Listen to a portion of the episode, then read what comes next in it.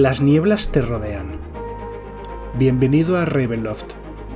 Entra libremente, por tu propia voluntad, y deja parte de la felicidad que traes. Hola a todo el mundo, os doy la bienvenida a Level Up, un podcast ofrecido por Ediciones Shadowlands dedicado a Dungeons and Dragons y en el que te echaré una mano para acercarte al juego y empezar tus aventuras en sus mundos. Yo soy Nacho G Master y seguimos con eh, estos programas dedicados a escenarios concretos para Dungeons and Dragons. Más específicamente para la quinta edición, pero en realidad, como ya veréis, para cualquier edición que se precie de ese nombre. Y eh, vamos a, además, dedicaros un momentito para recomendaros que entréis en shadowlands.es barra level up y os inscribáis en la lista de correo. Y así podéis conseguir, además de una lista completa de todos estos programas que estoy haciendo, un par de aventurillas de Dungeons and Dragons que, con un poquito de trabajo, probablemente podéis encajar en este reino de niebla y terror. Y para hablar de este escenario de campaña, para hablar de Ravenloft, tengo aquí una persona que siempre digo lo mismo, pero en este caso es especialmente especial, debido a que normalmente traigo gente eh, a que me cae muy bien o con la cual colaboro, pero esta vez, esta vez he traído a alguien de quien soy un verdadero fan. Michel González, ¿cómo estás? Hola Nacho, pues va a ser difícil estar a la altura de una presentación semejante. Nada, eso es pura palabrería. Aquí el experto eres tú. Pues muchísimas gracias por invitarme a, hablar de Ravenloft, que es el primer juego con el que yo empecé a jugar a rol y que me ha marcado hasta ahora. O sea que. Nada más y nada menos, ¿eh? Es que es un, es un mundo que tiene muchísimo, muchísimo encanto. Y yo te digo, solamente antes, antes de empezar a grabar estábamos hablando sobre, sobre Ravenloft eh, yo apenas se podía asomarme un poquito a él. No solamente en la, Maldición de Strad, esta aventura para quinta edición, de la que hablaremos también en un futuro próximo, eh, bueno, quizá dentro de una o dos semanas, eh, sino por los libros que me llegué a leer. Pero claro, yo descubrí Ravenloft en tercera edición de Dungeons. Y, me parece, ¿no? Sea ciencia cierta, aunque no lo haya leído, que es muy, muy, muy anterior. Pero a mí me gustaría. Muy anterior, sí a mí me gustaría que empecemos precisamente por ahí, eh, tanto el concepto de Ravenloft como esta, esta, historia, no este origen, de dónde sale este, este reino tan, tan terrible, este escenario tan gótico. Pues Ravenloft realmente empezó como una aventura para Dungeons and Dragons, para su edición por aquel entonces AD&D, el Advanced Dungeons and Dragons, que tuvo tantísimo éxito, gustó tanto, que pues se animaron a sacar una ambientación entera. Entonces, Ravenloft lo que pretendía era homenajear un poco todas esas películas, un poco de, serie B, pero del estilo pues de monstruos, ¿no? Ah. Del hombre lobo, de la momia, del vampiro, de ese tipo de cosas. Eh, que si tienes Frankenstein, que es... no sé, todos esos elementos de lo que se fue conociendo también como el terror gótico. Porque lo que es el terror gótico tiene, bueno, tiene, no vamos a hacer aquí un discurso, digamos, sobre ello, pero bueno, tiene varias etapas, ¿no? El terror gótico temprano, eh, el posterior y demás, donde fue cambiando un poco lo que es la perspectiva del enfoque de las historias. Y me refiero con esto que en el terror gótico el protagonista es el monstruo. No son los realmente los personajes de las historias propias del terror gótico están para ver qué les pasa o cómo interactúan con él. Pero lo más importante es la criatura. Así en, Frankenstein de Mary Shelley, lo más importante es el monstruo de Frankenstein. ¿no? En Drácula, el verdadero protagonista es el propio Drácula. Y así con todas las demás. Entonces, esta ambientación de Ravenloft es muy distinta y fue muy original en su día, porque, claro, te planteaba una forma de crear historias para un sistema además como es AD&D, como es Dungeons and Dragons, totalmente diferente, porque el foco ya no estaba en los protagonistas, el foco ya no estaba en los PJs, estaba en la criatura a la que tenían que investigar. Y, pues era crear partidas de investigación con mucha interpretación en una época en la que Dungeons and Dragons estaba especializado en explorar mazmorras. Totalmente. Además, esta, esta primera aventura, que corrígeme si me equivoco, es Castle Ravenloft, eh, que además está, está, escrita por los mismos eh, escritores que, hicieron más tarde la Dragonlance, o por parte del equipo que más tarde hizo Dragonlance, eh, y que se caracteriza también por lo mismo que Dragonlance, que es una campaña extremadamente narrativa, donde, donde se cuidan bastante las estructuras, aunque es un pelín lineal, pero bueno, es que para la época veníamos de, los Hexcrawl y veníamos de las aventuras de, de moverte entre cuadritos y matar lo que hubiese en ese cuadrito, y una cosa importante es lo que acabas de decir, o sea, igual que pasa con la maldición de Strad, salvando las diferencias, Castle Ravenloft fue una aventura muy centrada en el villano, o sea, prácticamente movida por los designios del villano. Tanto fue así, de hecho, que cuando crearon la ambientación de Ravenloft y sacaron su compendio de monstruos propio, es el único, el único compendio de monstruos que ha salido para Dungeons and Dragons que te incluía PNJs propios, con nombre, su historia, su uso en aventuras y demás. No solamente te traía monstruos muy adecuados para la ambientación, sino que el tener esos PNJs concretos con nombre y apellido indicándote dónde estaban eh, y bueno, era espectacular. O sea, es que era un, cambio radical con respecto a lo que era ADD por aquel entonces. ¿Cómo definirías Ravenloft, eh, Michelle? Si alguien te preguntase qué es Ravenloft, ¿qué le dirías? Ravenloft es terror gótico en un mundo de fantasía. Y esta última parte es lo más importante y definitorio de Ravenloft. Porque juegos de terror gótico hay muchos, y hoy en día más que por aquel entonces. Pero de fantasía, es decir, con elfos, con enanos, con magia y magia celestial y objetos mágicos y... De todo eso ya no abunda tanto. Sí que luego han salido regiones específicas para mundos concretos, para crear este tipo de historias, pero un setting como tal dedicado a esto es algo muy muy único de Ravenloft, ¿no? Entonces, no se trata de crear aventuras tradicionales, sino muy centradas en el villano, muy centradas en la investigación, en el misterio, y sobre todo, como iremos viendo, en las características muy muy propias de, de su ambientación, porque ni siquiera se dirige y se describe, o a mi entender no se debería, como una ambientación tradicional de D&D.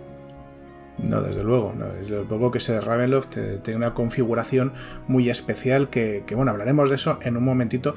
Porque antes yo te quería preguntar una cosa, porque eh, yo, como te digo, apenas pude leer algo de tercera edición y sí que me metí, he jugado de hecho la maldición de Strad y allí eh, me han dado una especie de información contradictoria, ¿no? Porque la maldición de Strad, eh, yo estoy seguro de que... ¿no, ¿Le has llegado a jugar en tu canal? Sí, sí, sí. Sí, ¿verdad? he dirigido entera, sí. Me sonaba, no estaba seguro, pero me sonaba. Eh, la maldición de Strad, los personajes en principio eh, están en otro mundo, en principio están en los reinos olvidados, y a través de las nieblas son absorbidos al, plano, al plano del terror, vaya. Pero en tercera edición estaba la posibilidad de jugar con personajes que ya eran autóctonos del plano del terror, que eran autóctonos de Ravenloft. Sí, por aquel. Bueno, cuando surgió Ravenloft, una de las cosas que. Vamos a decir Ravenloft y Ravenloft, ¿vale? O sea, según se nos vaya dando, porque, en fin, es así. Cuando surgió Ravenloft, había como dos formas de jugarlo. Lo que llamaban un fin de semana en el infierno, que era lo que tú dices, te traen las nieblas, las nieblas pueden ir a cualquier sitio, capturar a cualquier grupo de personajes e incluso lugares enteros y llevárselos al semiplano. Allí pasaría lo que te tuviera que pasar y luego los personajes encontrarían una salida o serían expulsados de nuevo por las nieblas. O la segunda parte, que para mí era la más chula y de hecho es la que nosotros jugamos más, que era jugar con personajes nativos del semiplano, del semiplano del terror. Claro, eso hace que los personajes estén mucho más integrados en la historia, ya no es un, ostras, estoy en Reinos Olvidados, aparecen nieblas otra vez, vaya, vaya, ya sabemos que nos toca un fin de semana en el infierno. Exactamente. Y, bueno, funcionaba muy bien, la verdad es que funcionaba muy bien, porque ibas conociendo PNJs con los que ibas tratando de manera más regular, ibas conociendo muchísimo mejor cada uno de los, de los reinos específicos del terror, que ahora hablaremos de, cómo se compone el reino. Bueno, era mucho más divertido. ¿Cómo, cómo se encajan estas razas eh, tradicionales, vaya, de la fantasía clásica en un mundo, en un mundo como este? O sea, ¿tienen poblaciones autóctonas eh, o, corresponde más bien a cómo está estructurado eh, Ravenloft desde dentro? Has hecho una pregunta muy interesante y es que eso ha cambiado con las ediciones. Sí, me temo que sí. Claro, Ravenloft se compone de, como te digo, de zonas para poder representar esas historias arquetípicas de las que hemos hablado antes.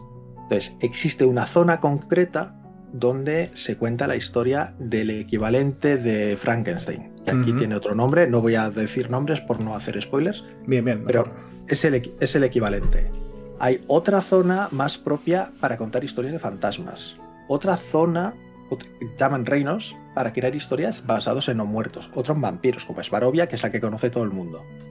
Entonces, no tiene nada que ver una región con otra y en la época de AD&D ni siquiera se molestaron en darle coherencia. Tú viajabas de una zona a otra del plano según las nieblas querían. Sí que existía lo que llamaban el núcleo y luego las islas del terror que estaban separadas por la niebla y accedías solo cuando el director de juego querías. En teoría podías moverte por el núcleo de libertad, en realidad ibas a donde el director te decía. ¿Vale? Porque venían las nieblas y te llevaban a otro sitio en cualquier momento para jugar la aventura de rigor. Sí, las nieblas ex máquina. claro, no había, no había, como digo, ningún tipo de coherencia. Eso es algo que en tercera edición cambiaron y sí que ya crearon relaciones incluso entre los distintos reinos, comercio y cosas por el estilo, le dieron una coherencia mucho más, más, bueno, con sentido, ¿no? Y todo esto viene por las razas. ¿Por qué? Porque las historias estas de las que estamos hablando son todas sacadas de nuestra historia, por decirlo así, o de nuestra literatura. Por lo tanto, son todas humanocéntricas. Eso significa que dentro de lo que es el núcleo de Ravenloft, la gran mayoría de las poblaciones son humanas. Y de hecho, las criaturas no humanas tienen lo que se llama una puntuación de no sé cómo se diría en castellano, outcast rating sería como una puntuación de, extranjero o de raro o de... No me hagas caso, no me hagas caso, pero creo que se tradujo como antipatía. Me está sonando la cabeza, ¿eh? pero te estoy dando que mm. igual hace 20 años que me leí ese libro. Pues no lo sé, puede ser. El caso es que es, es una puntuación que tenías, que tenía tu personaje si no eras de raza humana. ¿Y para qué servía? Pues para medir la desconfianza con que los lugareños te iban a tratar a medida que tú fueras tratando con ellos y ayudándoles o, resolviendo entuertos, esa puntuación podía disminuir, aunque rara vez llegaba a ser eh, de cero, pero estaba ahí, ¿no? O sea, si tú jugabas con un personaje no humano en Ravenloft, sabías que ibas a tener como una dificultad adicional. Oye, era genial, porque era un motivo más de interpretación, un, desafío interpretativo. Entonces, Poblaciones específicas de esas razas hay muy, muy, muy pocas. Sí que hay alguna, hay un reino, por ejemplo, que está muy centrado en los elfos, pero poco más, poco más. Realmente los no humanos que haya van a ser casi penejotas metidos por el, director de juego. Eso es interesante porque tengo yo un pequeño proyecto con respecto a Ravenloft y esto creo que voy a tener que leérmelo con profundidad. Hablamos antes de los, de los reinos dentro del plano del terror y creo que esto puede ser perfectamente uno de los elementos más significativos dentro de, la, de, los rasgos esenciales ¿no? de, de Ravenloft. Eh, ¿Qué más nos puedes decir de estos reinos y de otros rasgos que hemos hablado de antes que hacen especial, que hacen único a, a Ravenloft? Bueno, de Ravenloft tiene muchísimos elementos que vamos a ir mencionando. Yo hasta me he hecho los deberes antes de venir. Me he estado apuntando las cosas que hacen características a, a Ravenloft. Una de las principales son los señores oscuros. Cada uno de estos reinos de terror se crea en torno a una figura que es el malo maloso, que es una figura que puede ser muy muy malvada o terriblemente trágica. Pero el hecho es que por una razón o por otra, eh, ese señor o señora oscura es la que da configuración, por decirlo así, al reino. Cuando una criatura, de hecho, extremadamente malvada y poderosa entra en las nieblas, puede llegar incluso a crear un nuevo reino a su alrededor. En general, son dominios pequeñitos, pero pueden llegar a tener una extensión muy notable. Cuando ese señor o señora oscuro muere, normalmente el reino desaparece con él. Salvo que haya otra figura de igual importancia allí y que pasa a convertirse en el nuevo Señor Oscuro. ¿Qué características? O sea, ¿por qué son tan importantes estos señores oscuros? Porque según su historia, según su naturaleza y según su maldición, cada uno de ellos está maldito de alguna manera, va a afectar a la gente que cree a su alrededor cuando él aparece en el mundo. ¿vale? Cuando él se adentra en las nieblas y se crea ese reino a su alrededor, según su maldición, pues será también lo, lo que vean los demás, ¿vale? Lo, que tengan la naturaleza de las criaturas que allí aparezcan. Por ejemplo, hay una señora que es, eh, bueno, es una envenenadora, por decirlo así. Es que no quiero entrar en mucho más detalle por no hacer spoilers por si acaso. Pero es una envenenadora. Eso significa que las plantas son muy tóxicas, que hay muchos elementos de intriga en las historias, con parejas, por ejemplo, que se envenenan también entre sí. Hay unas criaturas llamadas Hermordenug que envenenan con un beso, con lo cual pues crean tipos de historias muy sensuales pero letales. Y todo eso eh, tiene esa forma por la señora en cuestión. Lo mismo pasa los que conozcáis ya Barovia por Ravenloft, pues ya veis que hay murciélagos, que hay no muertos, que hay todo ese tipo de cosas. Lobos, hay un par de lobos en Barovia, por lo que sea. Un, un par o tres. Sí. Eso, eso es. Entonces, eh, el Señor Oscuro es, un elemento importantísimo en Ravenloft. El otro elemento que para mí es crucial es el tipo de historias que se cuentan. Lo hemos hablado ya antes, no estamos aquí mencionando historias de, exploración de mazmorras, de dañoneo, sino tramas mucho más oscuras. Cosas como, por ejemplo, maldiciones familiares, objetos malditos, em, pues asesinatos de, que, creen fantasmas o, cosas por el estilo, linajes completamente pues, torturados, maldiciones autoinfligidas incluso, de gente que queda maldita por sus propios actos y todo lo que puede implicar cosas así.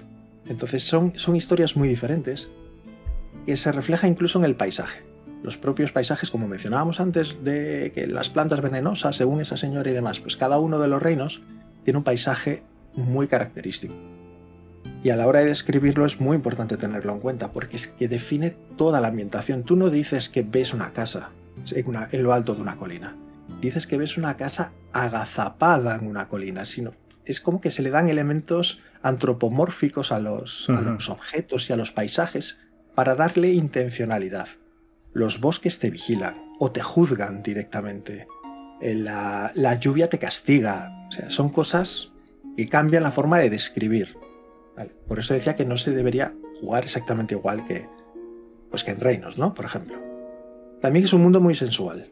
La sensualidad, la seducción pueden jugar papeles muy importantes. Si tú te encuentras a una mujer araña, no va a ser pues, una criatura más que te encuentras en un dungeon para matar, sino que puede ser una seductora que atrapa a sus víctimas y un personaje puede verse incluso envuelto en un acto amoroso con ella y nota como sus brazos envuelven su espalda mientras se van transformando ya en las patas para intentar envolverlo un capullo y demás. ¿no? Es, es jugar con la sensualidad propia de Drácula, por ejemplo.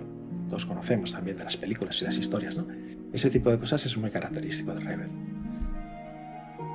Y todo esto me vas a permitir que lo enlace directamente con todos los cambios en las reglas que son necesarios para poder darle cabida. Te lo permito, te lo permito. Una ambientación como Ravenloft, que utiliza las reglas de D&D, pero que cuentan historias tan distintas de las de D&D, no puede usar las reglas tal cual. Entonces, por ejemplo, Tú no puedes permitir que venga un personaje, lance un detectar el mal y te sepa quién es el villano que está en la habitación y el asesino que está detrás de todo esto.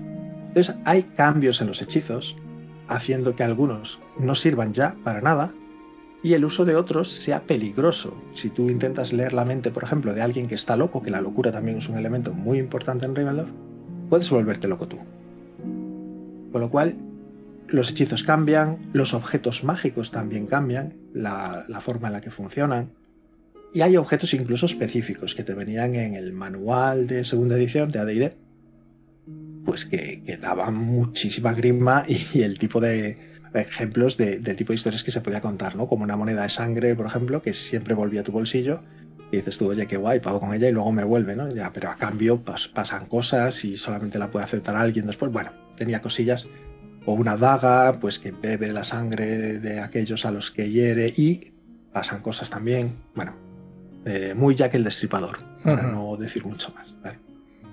Añadía también Ravenloft algo que no existía en la época de AD&D, que eran las reglas de terror, horror y locura.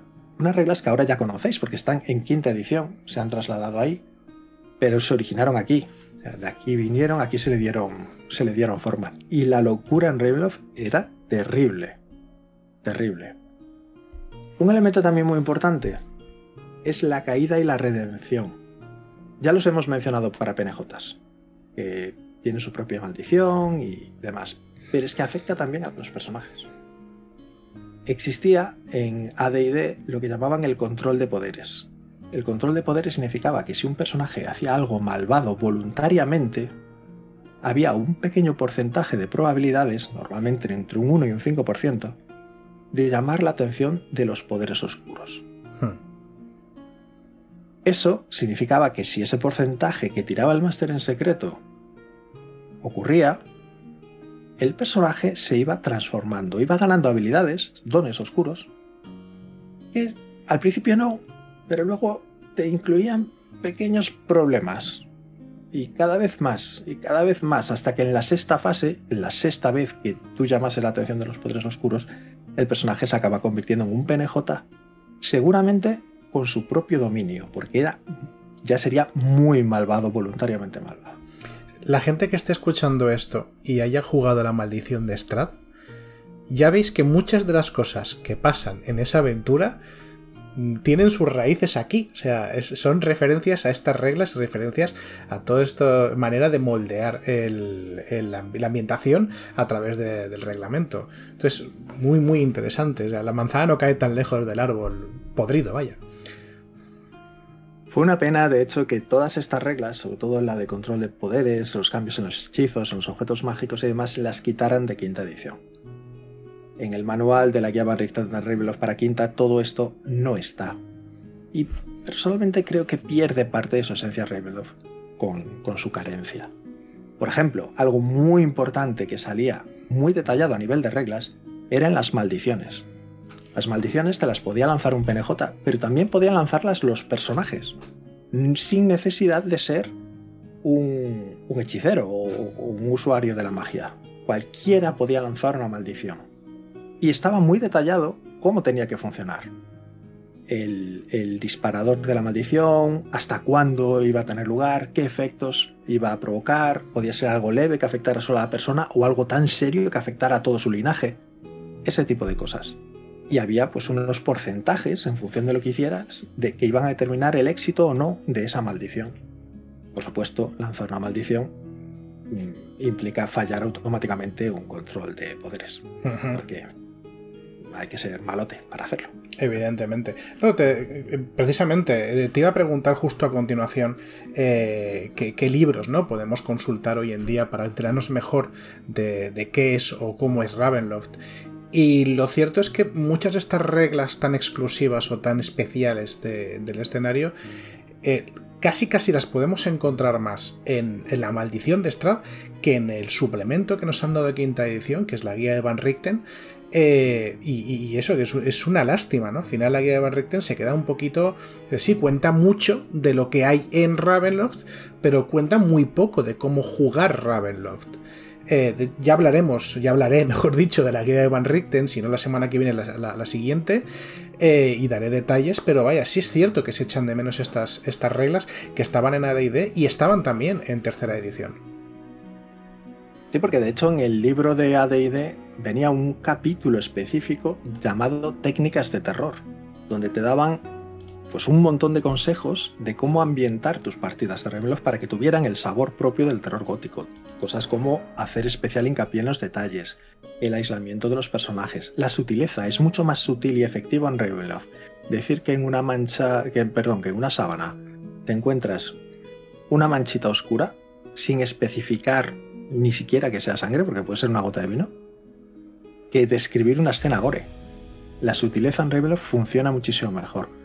El misterio dentro de un misterio. Te venían consejos, por ejemplo, sobre cómo tratar con la frustración de los jugadores, porque muchas veces en, el terror les van a pasar cosas pues, que los jugadores no desean, porque forma parte del, del terror, ¿no? Esa indefensión. Entonces, cómo tratar y evitar la frustración por su parte, haciéndolos más partícipes de, lo que pasa. Todo eso ya venía en el manual de AD&D que a día de hoy pues tiene, no sé, 30 años. Un montón. Fácil, fácil.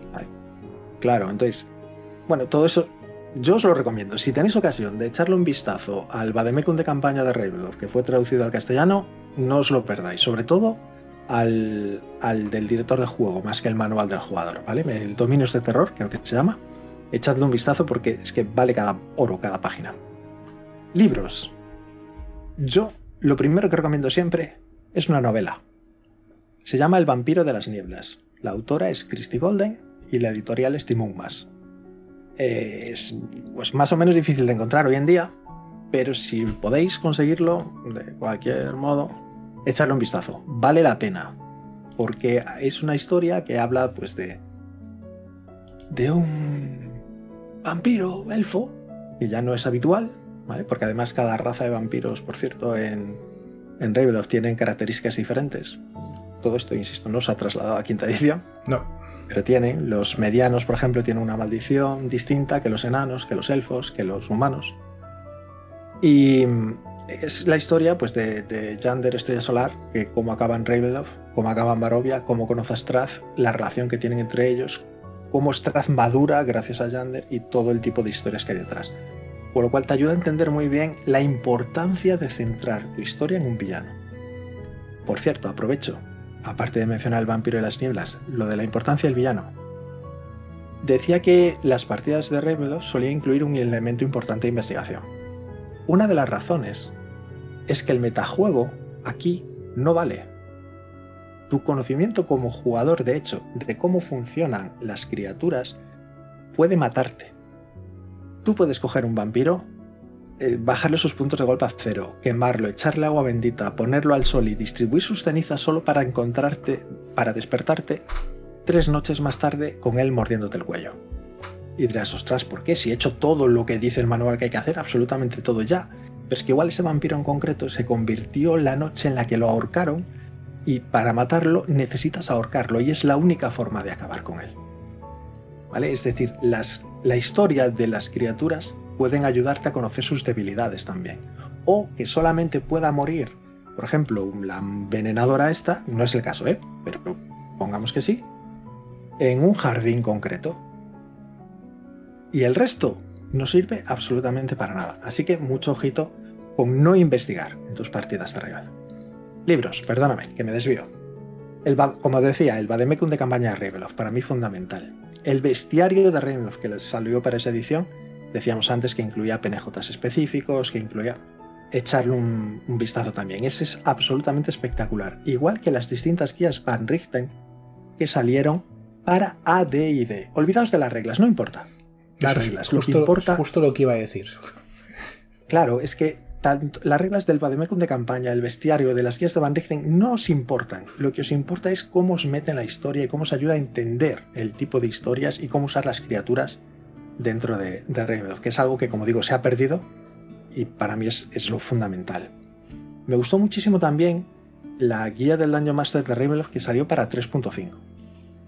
Es una guía muy buena porque da también muchos consejos de técnicas de terror, eh, te dice cómo usar el Taroka, que es el mazo de tarot de Ravenloft, pues para hacer lecturas de cartas, cómo crear aventuras controlando el ritmo. Está, está muy bien. Francamente a mí me gustó mucho. Por supuesto, pues la guía Van Richten de Ravenloft para quinta edición. No es lo mejor del mundo mundial, pero da ideas y tiene algunos trasfondos nuevos, algunas razas nuevas. Bueno, está bien. Personalmente creo que, como mencionábamos antes de, de empezar a grabar, que le pasa un poco lo, lo mismo que a, que a Midnight. Hmm. ¿vale? Se ha quedado muy descafeinada, muy descafeinada la, la conversión a quinta edición. Pierde mucho de la esencia original. Aunque bueno, sigue, sigue teniendo consejos para hacer partidas de terror, distintos tipos de terror. Eh, eso a mí me pareció, me pareció reseñable para la generación que, se ha encontrado con este Dungeons and Dragons como, como el actual y quizá de las pocas referencias que tengan ahora, porque el resto de libros son complicados de, adquirir. Eh, por lo menos esa parte yo sí la veo reseñable, pero bueno, ya, profundizaré en ella cuando me toque hablar de, del libro. Y el último libro que os recomiendo eh, no está traducido al castellano, lo siento muchísimo, lo siento también por mí. Es Mask of the Red Death, la máscara de la muerte roja. Hay dos máscaras de la muerte roja en Ravenloft. Uno fue una caja que salió para D&D hace mucho tiempo. Olvidaos de ella. Yo estoy hablando de un libro único que salió para tercera edición de D&D. ¿Por qué lo destaco? Porque te permite jugar historias de terror gótico, pero ya en un mundo victoriano. fuera de los reinos del terror, fuera de mundos de fantasía y demás, ¿vale? Se supone que pasó algo terrible en Egipto, que trajo a los poderes oscuros aquí a, a nuestro mundo, por decirlo así, y los personajes son investigadores. Es más rollo Tulu, pero con historias más, más de Frankenstein, más de Drácula, etc. Que está muy, muy bien. Muy, pero que muy bien. Sí, es una, es una rareza dentro de, de, Dungeons, pero es una maravilla. Ese libro es, una pasada total.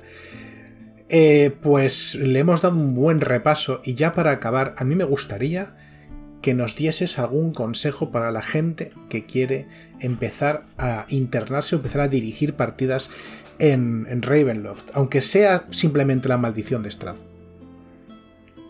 Bueno, la maldición de Strath es una aventura muy sencilla y se explica sola.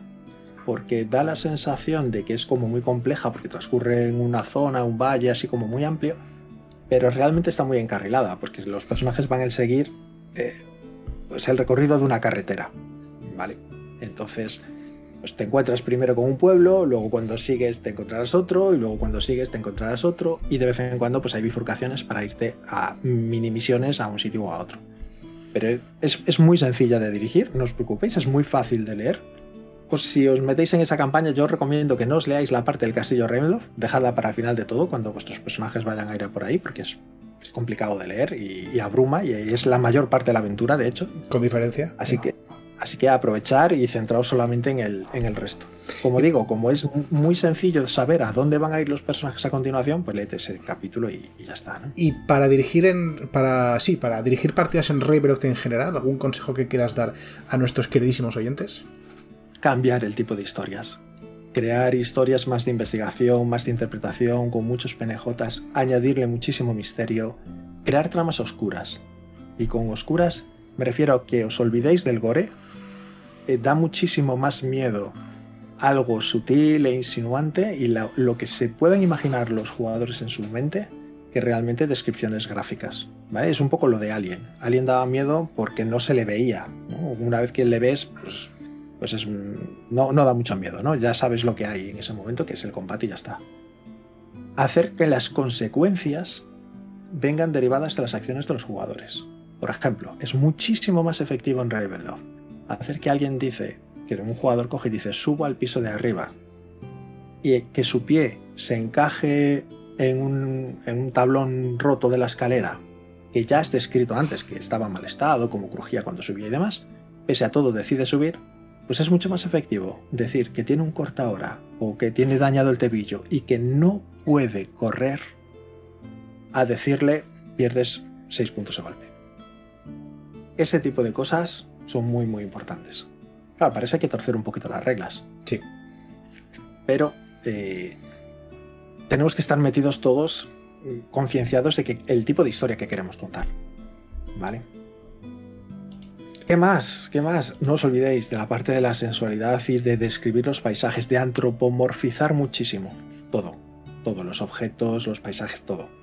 Darles intencionalidad. Describirlos como si fuesen personas. Y si podéis incluir las reglas de, de ADD que decíamos, cambios en los hechizos, las reglas de terror, horror y locura, si podéis añadir las maldiciones y control de poderes, va a ganar muchísimo más sabor la historia. Por cierto que una de las aventuras que he escrito para Shadowlands precisamente está ambientada, o bueno, tiene como inspiración Ravenloft, que es el árbol del ahorcado, por si quieres echarle un vistacillo, que tiene un, pues un ambiente así como muy oscuro, muy, muy gótico. ¿no? Yo estaba pensando en Ravenloft cuando lo estaba escribiendo, a pesar de que no podía añadir eh, pues todas estas reglas y cambios, porque se supone que es para D&D estándar. Sí, si me admitís un consejo, lee esa aventura, porque está muy muy bien. Yo tuve, tuve, no, la leí a raíz de un proyectillo y me gustó, me gustó bastante y vale mucho la pena. Y estamos ya llegando al final del programa y eh, como recompensa para este palizón que te has pegado aquí con nosotros, Michelle, quiero dejarte un ratito de exagerado autobombo para que nos recomiendes lo que tú quieras, que además tienes mucho que recomendar. Y os recomiende lo que yo quiera. Bueno, yo os voy a recomendar en el canal de RollTV, que es el que llevo yo, hay una, hay una sección dedicada a técnicas de, de dirección que os, creo que os puede ayudar precisamente para, esto de Rebel, ¿vale? Sobre cosas como improvisar PNJ o esto de darle intencionalidad a, a los lugares, eh, cosas como que las decisiones sean importantes, ¿no? hacer que las decisiones que, vayan a tomar los personajes estén informadas y sean relevantes, bueno, cosas por el estilo. Yo os recomiendo esa sección de técnicas de dirección. Y si queréis, también hay un taller de creación de aventuras que también os puede venir muy bien para esto. Está allí metido en el canal. Pues agradeciéndote de nuevo que hayas venido aquí a hablar con nosotros y recomendando a todo el mundo que le eche un vistazo a estos libros, a este escenario del que nos ha hablado Mitchell. Yo os despido a todos y os cito aquí la semana que viene y le doy de nuevo gracias a Mitchell por estar con nosotros. Hasta luego. Ah.